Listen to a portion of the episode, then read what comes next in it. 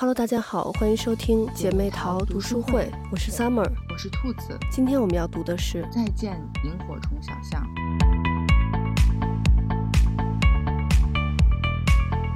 最近在知乎上面看了有一个问题，有人问说，为什么《哈利波特》里头那个有四个学院嘛？嗯，然后其中有一个学员叫赫奇帕奇，说为什么赫奇帕奇那么弱，还有人喜欢？J.K. 罗琳也喜欢。然后我就突然想起，就是，嗯，咱们大概是上小学、初中的那时候吧，然后开始《哈利波特》第一本出来嘛，嗯、然后从那时候开始看，然后一直到现在，那个时候就是网上也开始有那种测试，就是分院的测试，你适合哪个学院那种的。然后我就是大概从十几岁一直到现在三十多岁，每一次做测试就是都会被分到赫奇帕奇那个学院，然后我就。特别说实话，就原来就觉得挺失望的，然后每回就不甘心，就总是会做那个 测试，想看看能不能分到别的学院，因为就觉得赫奇帕奇就是特别普通的一个学院，因为我特别喜欢《哈利波特》里头那个卢娜嘛，然后她。是那个拉文克劳的嘛，然后我也特别想进拉文克劳，然后就觉得哎呀，进赫奇帕奇就觉得特别无聊。但是就是看了这个，呃，问题里底下的回答之后，然后包括现在就是可能也长大了，然后就觉得，嗯、呃，就是能进赫奇帕奇其实是特别，嗯、呃，幸福的一件事情，因为像。这呃，《哈利波特》里面这几个学院，嗯、呃，格兰芬多就是出勇士的嘛，里面的人都特别勇敢，像哈利那样子。然后像拉文克劳就是都是学霸，就是特别聪明的人。然后像那个，呃，斯莱特林就是出野心家，就是像那个马尔福那样的。嗯，但是赫奇帕奇，嗯、呃，没有赫奇帕奇其实没有出来。很有名的一些人，嗯、呃，最有名的人可能就是塞德里克，就是那个三强争霸赛里头代表他们霍格沃兹出来的那个人，然后最后在那个三强争霸里也是第一个牺牲的人。然后还有那个神奇动物在哪里的那个男主角纽特，也是赫奇帕奇出来的。但是好像其他就没有什么特别有名的人了。然后。我看这个知乎里头这个答案底下有一个说说，嗯，不是所有人都要成为英雄和救世主，但可以成为最值得依赖的伙伴。我们都低估了这份价值。我觉得真的就是，嗯，越长大，反正就越觉得能成为一个值得信赖的伙伴是一件特别难得的事儿，而且最难的是你能一直持续的。被人信赖，然后我觉得像这个《萤火虫小巷》和《再见萤火虫小巷》里面这个凯蒂，我觉得就是这种特别值得信赖的朋友。就是在嗯、呃、第一本书《萤火虫小巷》里头，可能还觉得就是嗯凯蒂有点不如塔莉那么风光，就凯因为凯蒂她不是属于那种习惯于活在聚光灯下的那种人，大家可能觉得塔莉是一个特别嗯感觉光鲜亮丽的一个人，然后。凯蒂反而好像是被忽视的那个人，但是在这第二本书里头，就觉得凯蒂真的是一个不能没有他的这么一个人，就是真的没有了他之后，所有人的生活感觉都分崩离析了。嗯，是的，是的。你开头一说那个哈利波特，我就想起来他出游戏的时候，嗯，然后。它里面不是也会给你分学院吗？嗯，我就是分到了赫奇帕奇。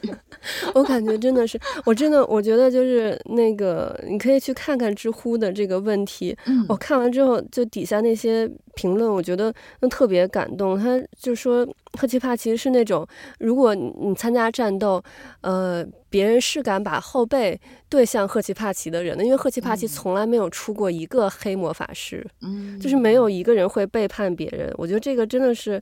越长大或者越在这个现实生活中生，呃，生活，觉得是越难得的一件事情。对，就是会让人很感动的那种。嗯，而且凯蒂确实是，就是我觉得作者也挺会。描写的。他在第二部当中就确实是能感到，所有人离开了凯蒂之后都不知道应该要怎么去生活和工作了，嗯、就感觉好像一个巨大的一个枢纽，哎呀，就这么对断了，对，所以对，所以所有的人都像一个断了的弦一样，嗯，嗯，就不知道该怎么办。对，我觉得他就像，嗯，可能就像一杯温水一样，可能平常你觉得这杯温水。没有什么味道，不如说哦，可能喝个可乐，或者说我、哦、喝个果汁儿，或喝个酒什么之类的。但是生病的时候，咱们都这样，生病的时候，别人说跟你说多喝点水，不管生什么病，大家都说多喝水。但确实水就是最有用的。然后当你没有水的时候，你才发现这个水的重要性。对，是的，就是还真的不一定说一定要有多大的成就，嗯，或者是。多么显赫的名声才能证明自己有多么的成功？嗯，但其实他就是本本分分的做好自己的事情。但其实正因为他的存在，才其实奠定了他周围的人生活和工作都能很顺利的进行。对，就，就是我们平时说那种既平凡但是又伟大，所以其实这个更不容易。对。没错，嗯，我觉得你看，像凯蒂离开了之后，这个塔利的，就是生活和工作一下就都感觉没有方向了。嗯，你像塔利，因为嗯、呃、凯蒂的事情嘛，所以塔莉她等于当初就是直接就是从演播室就走掉了，然后就是有点不负责任，然后所以之后等他再回来想工作的时候，没有人。愿意要他嘛？嗯，然后他就等一下从最高的高峰就跌落谷底的那种感觉，嗯，然后他就感觉虽然他钱还是有的，但是就是他以前他其实，嗯、呃，因为他从小被他妈妈伤害过嘛，所以他的内心是空虚的，所以他一直是用这个工作来填满自己的这个内心的空虚。嗯，但是他就是以前赖以维持他这个心灵的这个。工作一下没有了，所以就接连他的生活，然后也跟着就是变得非常的混乱。嗯，然后但其实这个我想到就是咱们其实所有人生下来都是就是一无所有的来到这个世界上嘛，所以你像尤其像呃塔利，他一开始也是就是没有任何的背景，然后也没有没有任何的这种关系啊什么的，一步一步打拼到他现在的位置。所以，当他就是再一次回归到一无所有的状态的时候，其实我觉得就是我们要还是要积极的去调整自己的心态。就想到我们本来也是一无所有的，一步一步这么打拼上来的。那我们现在再回到一无所有的状态，其实我们没有失去什么，我们只是就再回到了我们最初的那个状态。那如果我们相信自己的话，我们其实是可以再重新再再打拼起来，再东山再起的。嗯。嗯，我其实到后面就不是非常喜欢塔莉这个 角色了。是，就，嗯，就像你刚才说的，凯蒂是非常值得大家信任的一个人。嗯，但是塔莉就是另一个反面。嗯，他和种种表现都让他不是一个很值得信任的人。他的工作上，就是他虽然非常的敬业，但嗯。但他在工作当中依然还是很任性。他说抛下大家，他的团队说走就走，没有一句交代。这个我觉得在现实生活中肯定是一样会会遭到大家的这种对他的一种说的难听一点，可能就是唾弃。嗯，所以他最后其实是付出了一个巨大的代价。嗯嗯，然后他在生活当中，你看他在上。就是上面一步的时候，其实他是应该信任凯蒂的，嗯，但是他中间也因为自己这种任性的原因，他没有选择去相信凯蒂。嗯，如果他相信凯蒂的话，其实他中间有很多的事情就不会发生，也许他就没有必要也到需要抛下自己的团队说走就走。就是他一直很任性妄为。太过于以自我为中心，加上他又是经常会带着自己的情绪来生活、工作和思考问题，嗯，这个是非常非常的，嗯，我觉得是很不稳定的。嗯，我觉得我们现在应该都是希望说可以和情绪稳定的人相处，对，就觉得这一点非常的重要。但是塔莉恰恰是没有做到这一点，然后失去了凯蒂了之后，他生活的重心又全部失去了。嗯，等到他又企图想从工作上工作中再找回自己的重心，又发现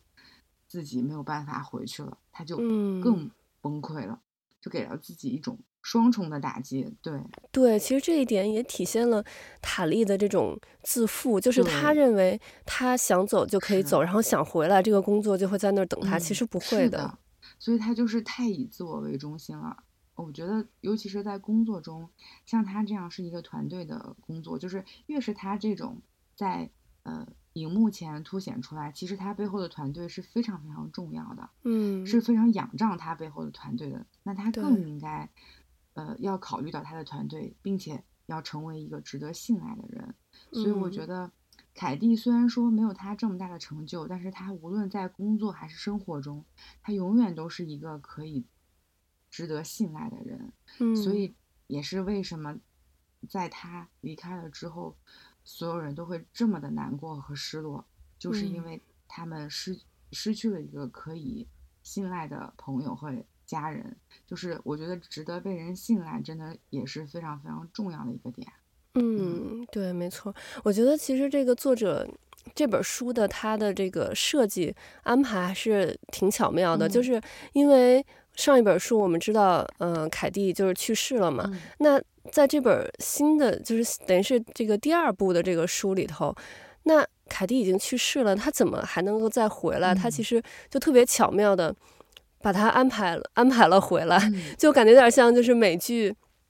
其比如一个人，那个编剧把这个人给写死了，然后但是这个人就是可能观众这边反响特别好，大家都很希望这个人再回来，嗯、在下一部里头，编剧又用很巧妙的方法把这个人又写回来了。对对，而且我们其实确实也发现，真的是没有没有凯蒂不行，所以第二部里还是必须要有他。嗯，是的。然后其实在这个。书里头就是凯蒂她的出现，就是是因为塔莉她，嗯，等于是发生了车祸，陷入昏迷。她在这个昏迷的这里面，她等于到了，感觉到了另外一个世界，然后在那个世界里头遇见了，嗯，凯蒂，然后跟凯蒂进行了一些交流。其实凯蒂也是在在帮他，就是认清这个世界，认清他自己嘛。然后。这里面就是凯蒂，呃，有跟塔莉说说，嗯、呃，记忆造就了我们，到了最后，那是你唯一能带走的行李。只有爱与记忆能永久留存，所以人死的时候，眼前才会闪过一生的记忆，那是为了让你挑选想要的那些，就像打包一样。我觉得看这个就是让我想到，我最近看到有一个，嗯、呃，美国的一个医学的博士，他呢是就是长期，嗯、呃，在这个重症。监护室工作的，所以他见到好多那种临死的人，然后也有听过很多人他们的那种濒死体验。嗯、然后他里面就是，呃，有一个我觉得我印象挺深的。他说他之前有一次就是在这个重症急救室值班，然后他那次值班是要连续工作三十六个小时。他那工作那个三十六个小时当中呢，他们救回来了三个人，然后这三个人。都是不同的身份和背景，但他们醒来之后说的第一句话都是“为什么要把我救回来？”然后我听完之后，我就觉得特别震惊。我觉得为什么为什么都说了这个话？然后他就说说那些人就是说他们嗯，感觉就是到了一个空间，就像这个书里头或者咱们之前其实看到的很多这种影视剧里头演的那样，就是到了一个空间，他要感觉到白色的光，然后呢，他。感觉到说生平第一次自己被完全接纳了，我觉得这个就是让我一下对死亡的这个态度一下有了有了变化。就我觉得我们可能所有人就是以前对死亡都是有一点恐惧的，但是我看完这个之后，我觉得，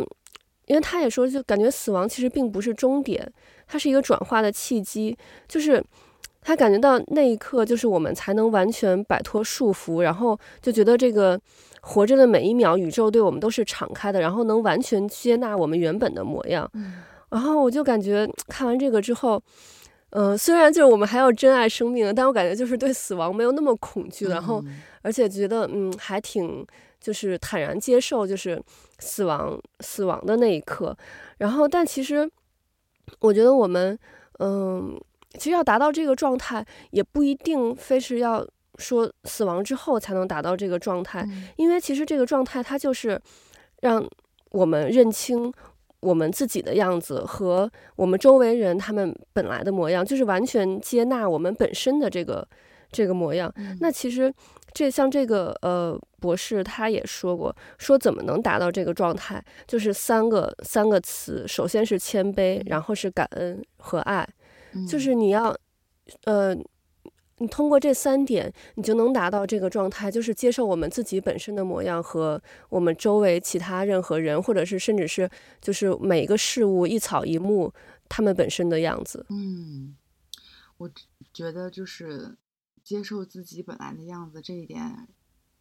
真的很重要。我觉得，尤其是可能，嗯、呃，随着年龄的增长，就会发现这个，嗯，真的非常非常重要。嗯，因为年轻的时候你会在意很多东西，嗯，也会更在意别人对你的评价，所以你肯定会给自己，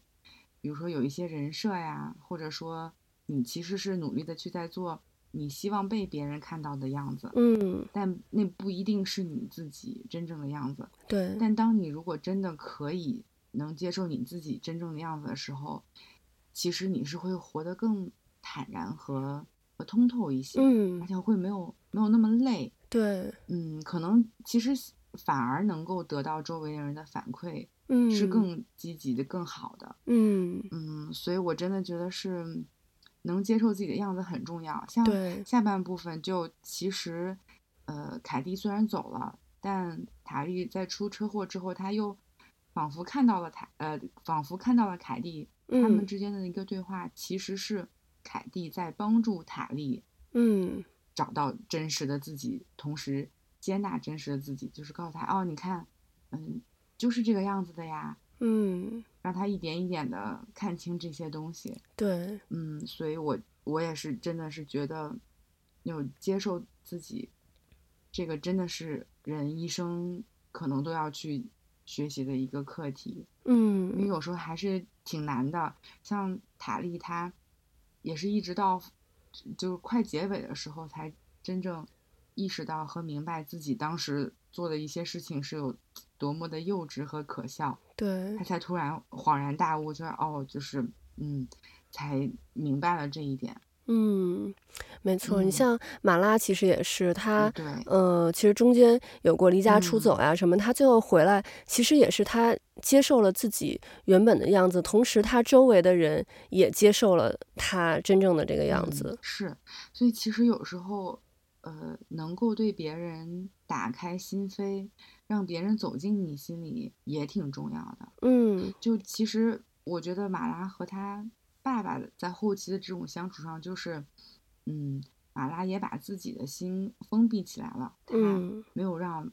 他爸爸走进去。嗯嗯，就其实我从马拉身上看到的是，就是小孩其实非常聪明，就很擅长伪装。像他其实后来知道他自己要怎么做。才能得到他想要得到的某种安全感，让、嗯、或者说是短暂的自由，所以他对他爸爸是隐藏起来了他自己，然后假扮成了一个他爸爸喜欢的那种女儿，老师喜欢的那种学生，嗯、但他其实自己非常的痛苦。对，嗯、呃，所以我觉得说，第一个是，嗯，在家长和孩子的相处当中，其实就是。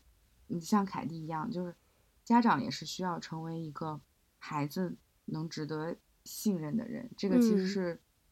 他们最需要的一个东西。对，他可以做自己。第二个就，我觉得家长和孩子还是相处要非常的真诚，就是孩子会其实会知道，呃，爸爸妈妈是不是能站在我这边，能够听我的，能够接受我。所以他一旦发现他在你这儿得不到这个，他可能就会开启某种保护的机制，就开始会隐藏和伪装自己，嗯、甚至不和自己的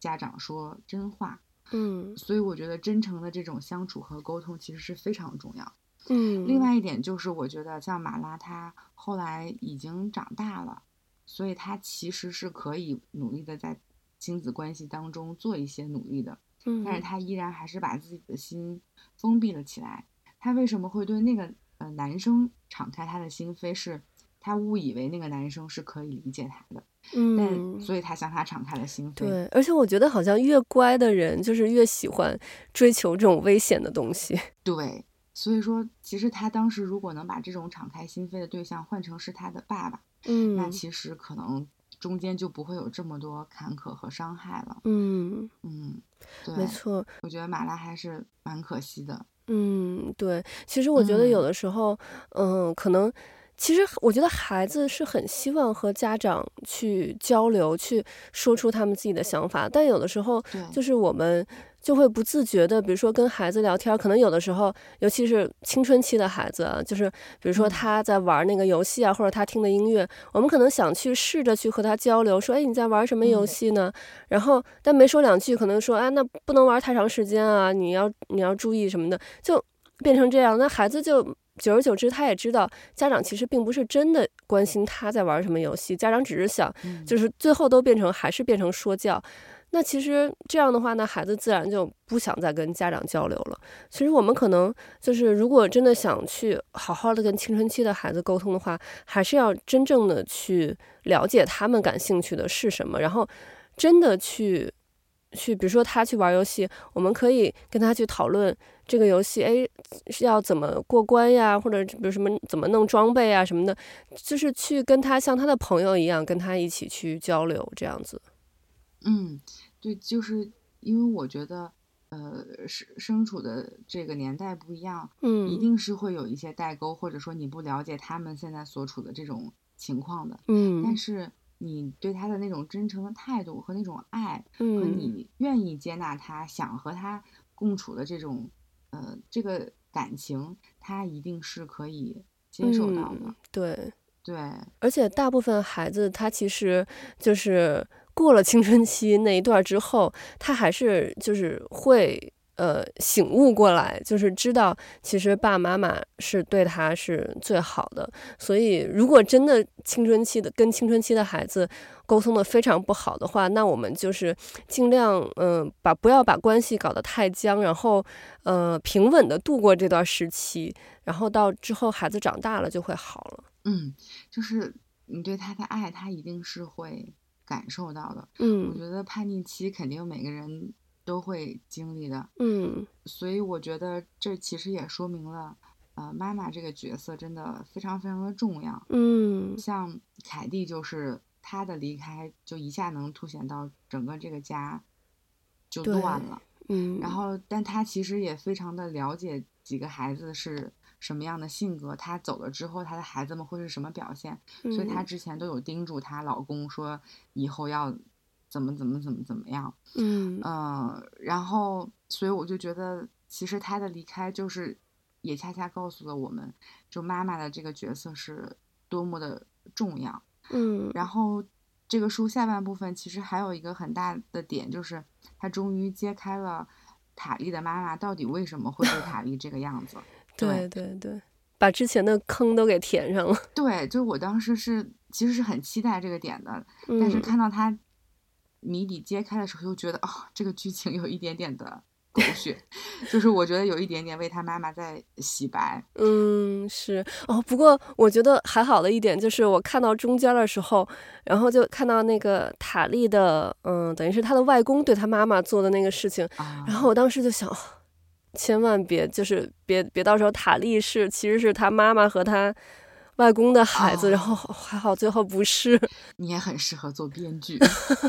真的。我当时看到那个，我说 这个不会是一个伏笔吧？然后哦，还好最后不是。嗯、对，嗯，就因为我其实，在现实生活中，我会不太相信，就是瘾君子最后真的能就是完全的呃 clean，嗯，就是对对，所以就会觉得，当然是很愿望和当然是很乐意看到，就是他们和好的这种。这个这个情节的，嗯，但是就会觉得有一点点的狗血，然后，嗯，但是他妈妈的例子其实又恰恰证明了咱们之前一直说的，就是一个人童年发生的事情是会对他的一生都造成影响的。嗯，像他妈妈就是有有很深重的这种阴影，嗯。嗯，所以他不是在一个爱的有爱的环境下成长的，嗯，这。也导致了他对于他孩子的他的孩子的这种教育方式，嗯，是。有缺失的，同时他的认知上也是有问题的。嗯嗯，对，所以我就觉得真的，母亲的这个角色对这一个家庭来说真的非常非常的重要。嗯，所以我们有时候就中，我记得好像国内是有一句就是这种大家可能约定俗成，呃，有有这么一句话，就是要看一个家庭，一定要先看这个家庭的女主人，要看她的妈妈怎么样。嗯，我现在觉得这句话还是挺有道理的，就是他真的是这个家里一个很强有力的一个中枢，就缺了他绝对是不行的。嗯嗯，对，我觉得就是。嗯，有一句话叫“可怜之人必有可恨之处”。其实我们之前就是觉得，哎呀，塔莉的妈妈怎么那样子，就觉得特别，就这样子怎么能当一个妈妈呢？但是其实看到她妈妈的这个故事，觉得她妈妈其实确实也是挺可怜的。但是我我真的觉得她妈妈特别可怜，但是我觉得这个也不能，呃，不能解释她之后做的那些那些事情，就是。你虽然自己很可怜，但是你之后做那些事情也是不能接受的。对，就是我觉得，嗯，我觉得原本塔莉是可以在一个有爱的家庭中长大的。嗯，就是我觉得他自己的爸爸其实是一个非常非常好的老公和父亲。嗯、对，对，嗯，但我就觉得，哎呀，真的是非常的可惜。嗯。嗯对，说实话，其实可能他妈妈不是那个样子的话，他爸爸可能也不会去世那么早。对，是，我也觉得其实是有一定的责任的。嗯，嗯对对，而且你看他妈妈给那个塔莉吃那个 brownie 的时候，嗯、就是里面里面有那个大麻嘛，然后就是一个妈妈怎么可能，就是她就算再那什么，怎么可能给自己的孩子吃那个？而且就是。塔莉吃完之后，就是整个身体就是发生异样，他自己也都没有发现，还是他的那个朋友，嗯，他妈妈的那个朋友发现，然后赶快给他送到医院的。嗯，我觉得真的是，唉，太过分了。对，是的，所以我就是会觉得后面有一点点 强行给他妈妈洗白的感觉，洗白是吧？哦，但我哎，我觉得真的是，就像你说的，妈妈对孩子的影响太大了。我觉得你看。嗯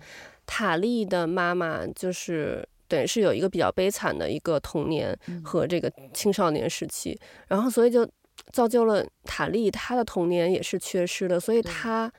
就是也不会去表达爱。嗯，然后虽然马拉不是塔莉的女儿，嗯、是等于是她的干女儿，但是其实马拉她也是，就是感觉好像就是延续到了塔莉这个家族的这个这种。这种性格，嗯，和这种经历，嗯、对，对。但是你看，嗯，凯蒂说让就是嘱咐塔莉来照顾他的孩子们，嗯，然后但是他对马拉就，就怎么说呢？就对，就就很不尽职，就、嗯、就是就是他中间有一段就是说马拉说，呃，我我们是非常好的朋友，所以有什么事情。都可以跟我讲，然后塔莉就和马拉说了一些他过往的经历，但这个经历却对马拉造成了一个不太好的影响，他就去模仿他，学他了，说你，嗯，对，你。解释他为什么会跟那个男生交往，所以这证明其实塔莉在教育马拉的这个过程当中是做的非常非常不好的，嗯，对，对，对，因为其实要做妈妈。就是必然可能不会让孩子们，呃，每一点都那么的喜欢。你像其实，嗯，塔莉她到后面就是她想要对马拉负起责任的时候，她其实也会变成像类似于凯蒂的样子，说出跟凯蒂以前教育马拉说出的同样的话。那那个时候马拉就会觉得你已经不再像以前那么酷了。但是其实你做妈妈就是要有责任，就是不可能永远永远都是很酷的，不可能永远就是答应。孩子做所有的事情，因为妈妈是要对孩子负这个责任的。对，没错。所以就是，又说回到前面，就是因为塔莉本身确实不是一个特别有责任心的人，嗯，所以他确实是在对马拉的这个教育和相处过程当中做的就就是不好，就所以他确实是，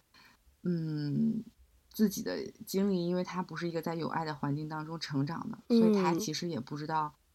该怎么的去和马拉相处。对，嗯，像这个书里头，我觉得有一点说的也挺对的。他说，做了妈妈才懂得害怕的滋味，整天担惊受怕，无时无刻不是如此。所有事情都让你害怕，橱柜门、绑架和天气，任何东西都可能伤害我们的孩子。嗯，然后我觉得这点就是我特别有感触。我也是有了孩子之后，我就是看什么东西我都觉得是特别危险的，就是有时候会有那种。类似类似于像那个《死神来了》电影里的那种那种既视感，就是你看了一个东西，然后就会想到它可能会发生到什么危险的事情，就会想象出后面的那个画面来。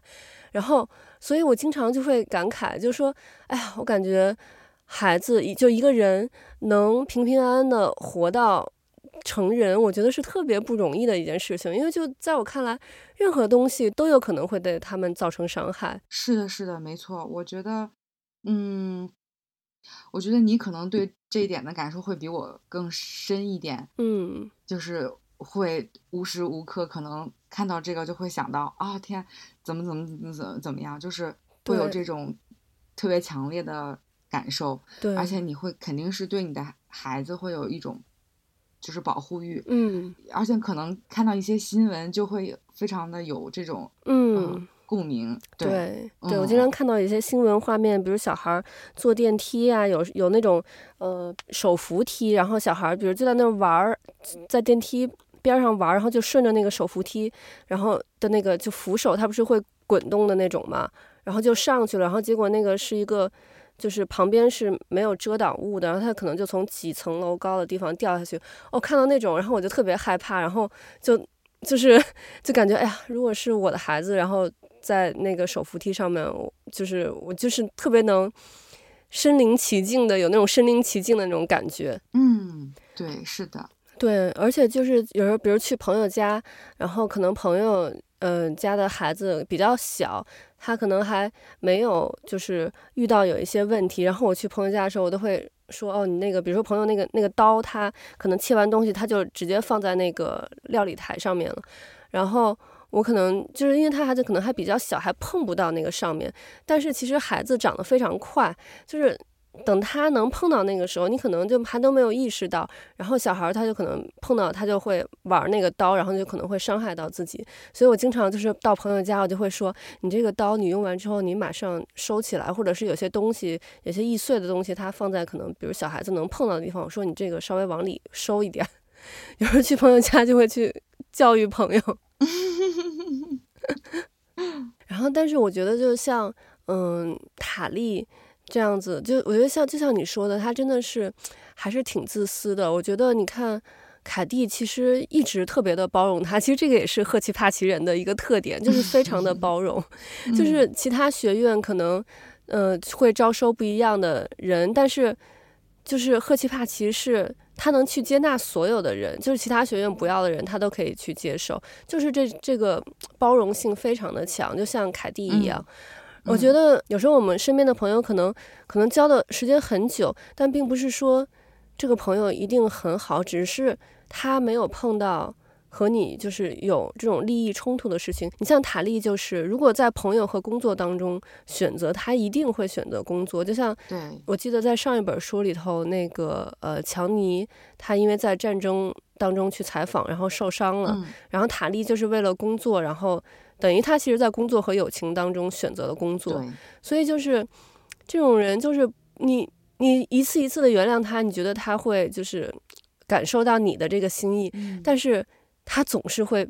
就遇到事情，他还是会背叛你。对，就有些时候，可能有些人他没有背叛你，他不是真的跟你关系很好，嗯、他只是没有遇到那个事情。嗯，是的，是的。包括他请凯蒂去上节目，但其实最后是让他更痛苦。嗯哦、那个真的是超气，那个真的有点太伤害凯蒂了。嗯嗯，但是哎呀，凯蒂就是我觉得是无条件的包容了。塔利，嗯，因为他是这个世界上最了解塔利的人。对，所以这个，这就是为什么我觉得，我觉得咱们到节目的最后，其实就又回到了咱们节目最开始的那个问题。我觉得咱们就是讨论了这么多，就解答了这个知乎上的这个答案，就是为什么那么多人会喜欢这个赫奇帕奇。嗯，就是因为其实这个世界上需要有赫奇帕奇学院的这种人。嗯，对对对，这种人才会给呃给咱们所有的人给这个世界带来温暖。是的，所以如果身边有这样的朋友，一定要好好珍惜。对对，OK，那我们今天的节目就到这里了，我们下期再见，拜拜，拜拜。